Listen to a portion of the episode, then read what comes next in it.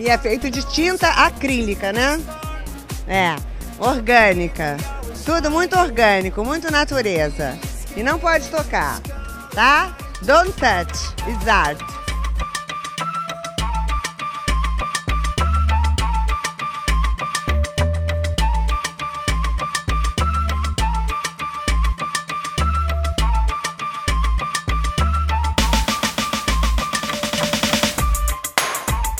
E aí, gente perdida? Tá começando mais um Não Pode Tocar. Meu nome é Rodrigo Hipólito e este é um minisódio extra. A gente tá preparando o começo da nossa quarta temporada. O primeiro episódio da quarta temporada deve ser publicado na primeira semana de março. Enquanto isso, para retomar o ritmo, nesse mês de fevereiro, a gente vai lançar alguns minisódios com conteúdos que ficaram de fora das edições finais da temporada passada. Para quem acompanhou a terceira temporada, pode ser bem divertido ouvir esses complementos do que rolou nas conversas de alguns desses episódios. Para quem ainda não ouviu, serve também como um aperitivo para você baixar os episódios passados e depois comentar com a gente o que você achou. Se você está chegando aqui agora, saiba que o Não Pode Tocar é um podcast sobre teoria, história, crítica, prática de arte e temas afins. A gente lança episódios novos todo domingo.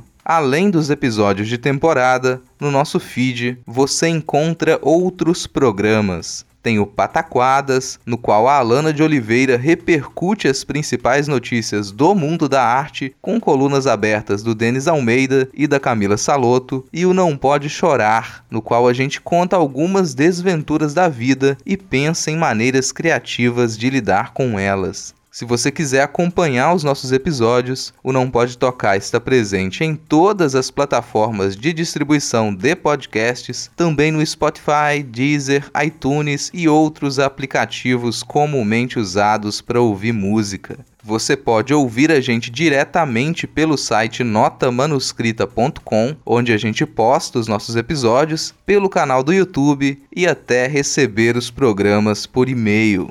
Todas essas formas de acesso estão linkadas na descrição deste episódio, na postagem original em notamanuscrita.com. Se você ficar com preguiça de digitar notamanuscrita.com no seu navegador, basta clicar na imagem de capa que, na maioria dos tocadores de podcast, você será direcionado para a postagem original. Lá você também encontra os links para os perfis pessoais de todo mundo que faz parte do Não Pode Tocar, além dos perfis oficiais do podcast no Twitter e no Instagram. Você pode encontrar a gente nessas duas redes como arroba não pode tocar, sempre com o D de pod no mudo. E quem comanda as nossas redes sociais é o Tiwi, o primeiro e único cão podcaster. Segue a gente no Twitter e no Instagram e vai lá ganhar uns lambejos do Titi. Só de seguir os nossos perfis e compartilhar os nossos episódios, você já dá uma baita ajuda pra gente. Agora, se você puder e quiser nos ajudar ainda mais, considere colaborar financeiramente com este projeto através do nosso PicPay. Acesse picpay.me barra não pode tocar e contribua para a produção de conteúdo independente. Se você quiser conferir outras produções nossas, como textos críticos, crônicas, contos, artigos, ilustrações, fotografias, vídeos e muito mais, acesse notamanuscrita.com. Os episódios da terceira temporada, que deram origem a este conteúdo extra, estão listados na descrição. Acesse e indique produções independentes. Se prepare para essa quarta temporada, que estará cheia de conversas, entrevistas, temáticas e ensaios super interessantes. A gente faz tudo com muito carinho e eu espero que você goste. Por enquanto, aproveite esses minisódios de fevereiro, beba água e, se possível, fique em casa. Bora lá!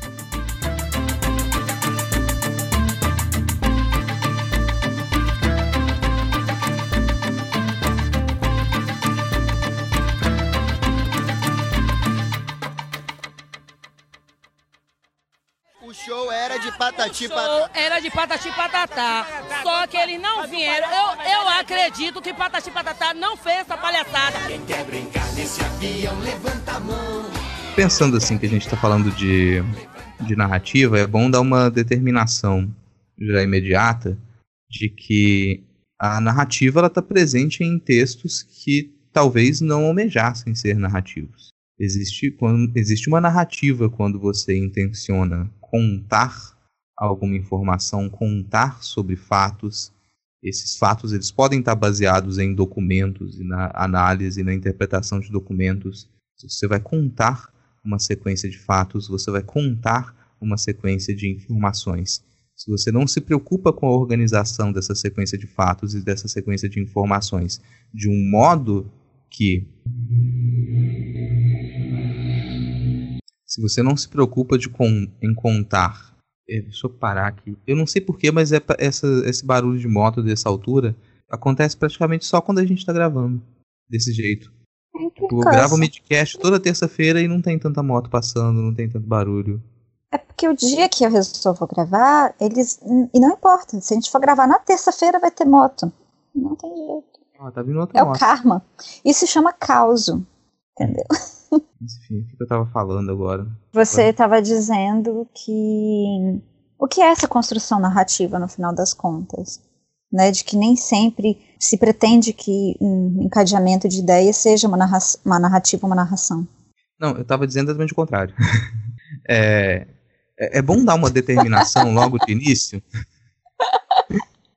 É, tem um, um, outro exemplo aqui. Que é. E na hora que eu tirei o mute do microfone, veio a moto. Impressionante, cara. Nossa, e parece que ele tá indo e voltando, é a mesma moto. É, eu tenho essa impressão de que é a mesma moto, que ela. Alguém tem uma câmera aqui dentro do, do escritório e fica observando. Na hora que eu tiro o mute, a pessoa, agora é hora de passar. O show era de patati patatá. Era de patati patatá. Só que eles não vieram. Eu, eu acredito que patati patatá não fez essa palhaçada. Quem quer brincar nesse avião, levanta a mão. É, então vamos fechar aqui. Bom, eu só tinha um ponto que não sei se isso entra para gravação, enfim, mas só um comentário que eu estava pesquisando hoje, né, sobre questões de gênero, porque foi o assunto da live que eu tive que dar para os alunos tudo mais, e como que essas narrativas elas vão se modificando e, e elas têm urgência, né, para se modificarem também, para seguir uma demanda social. E, e, aí eu vi aquilo da universidade é, no Chile, da é Diego Portales, que aceitou que os trabalhos acadêmicos eles utilizassem gênero neutro e que isso não seria um problema. Isso foi em 2018 e eu não sabia disso. Falei, gente, a gente com tanto tanto problema em se conversar sobre, enfim, né, a gente está também num momento político, social extremamente crítico. Eu não vou começar nessa não, porque senão vou ficar deprimida pensando como foi a live, mas como que é importante a gente pensar essas mudanças e que essas mudanças elas vão acontecer e elas precisam acontecer. Né? Não tem como a gente ficar simplesmente negando, negando e entrar nesse looping infinito de, de negação. É, assim, Enfim, talvez, isso... talvez isso fique para o final, assim, deixe para o extra do podcast. É, não, não. É, Só comentando eu, com você mesmo, Rodrigo. É porque eu acho, uma, eu acho uma discussão interessante, assim. Posso tirar a parte que você fala da, da live, pode deixar. É... Não, pode colocar que eu falo da live, porque as pessoas têm que entender que ensino à distância é complicado mesmo. Isso é pauta é... para outro podcast. é, não, lá. fala, depois que fizer o encerramento, você entra no extra no é. final. Mas é porque eu estava pensando no, num livro que eu tô lendo agora, que é um livro de ficção científica, é, que ganhou vários prêmios. É o Justiça Ancilar, da Anne.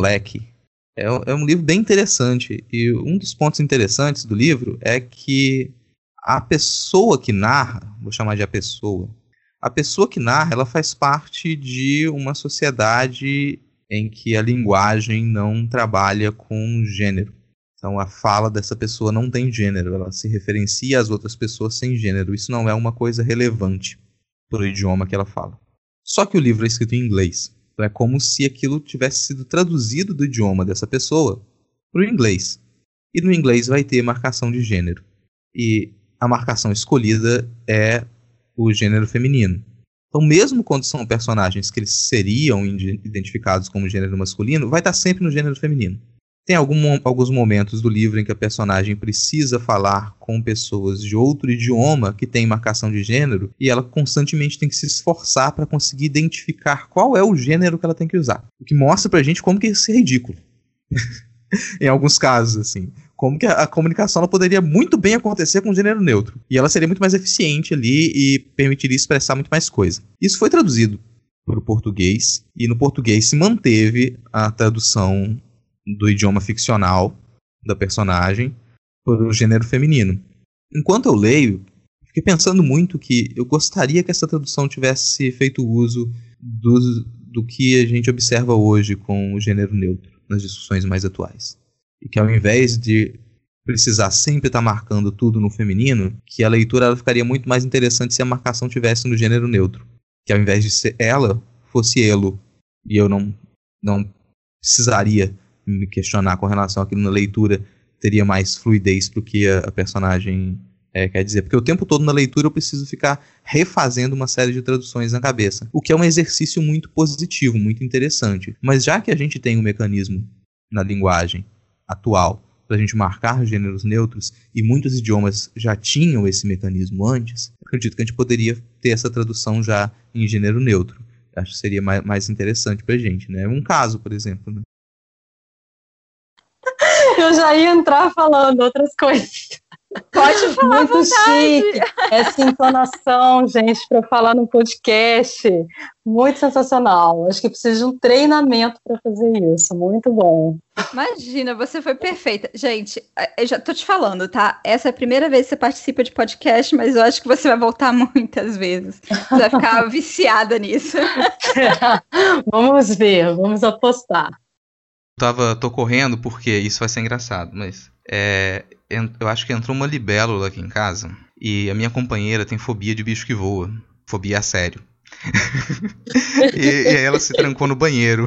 Enquanto eu não encerrar a ligação e conseguir tirar essa libélula aqui, se possível viva, ela não vai poder ela sair do banheiro, tadinho. Então eu vou correr com o encerramento aqui no final.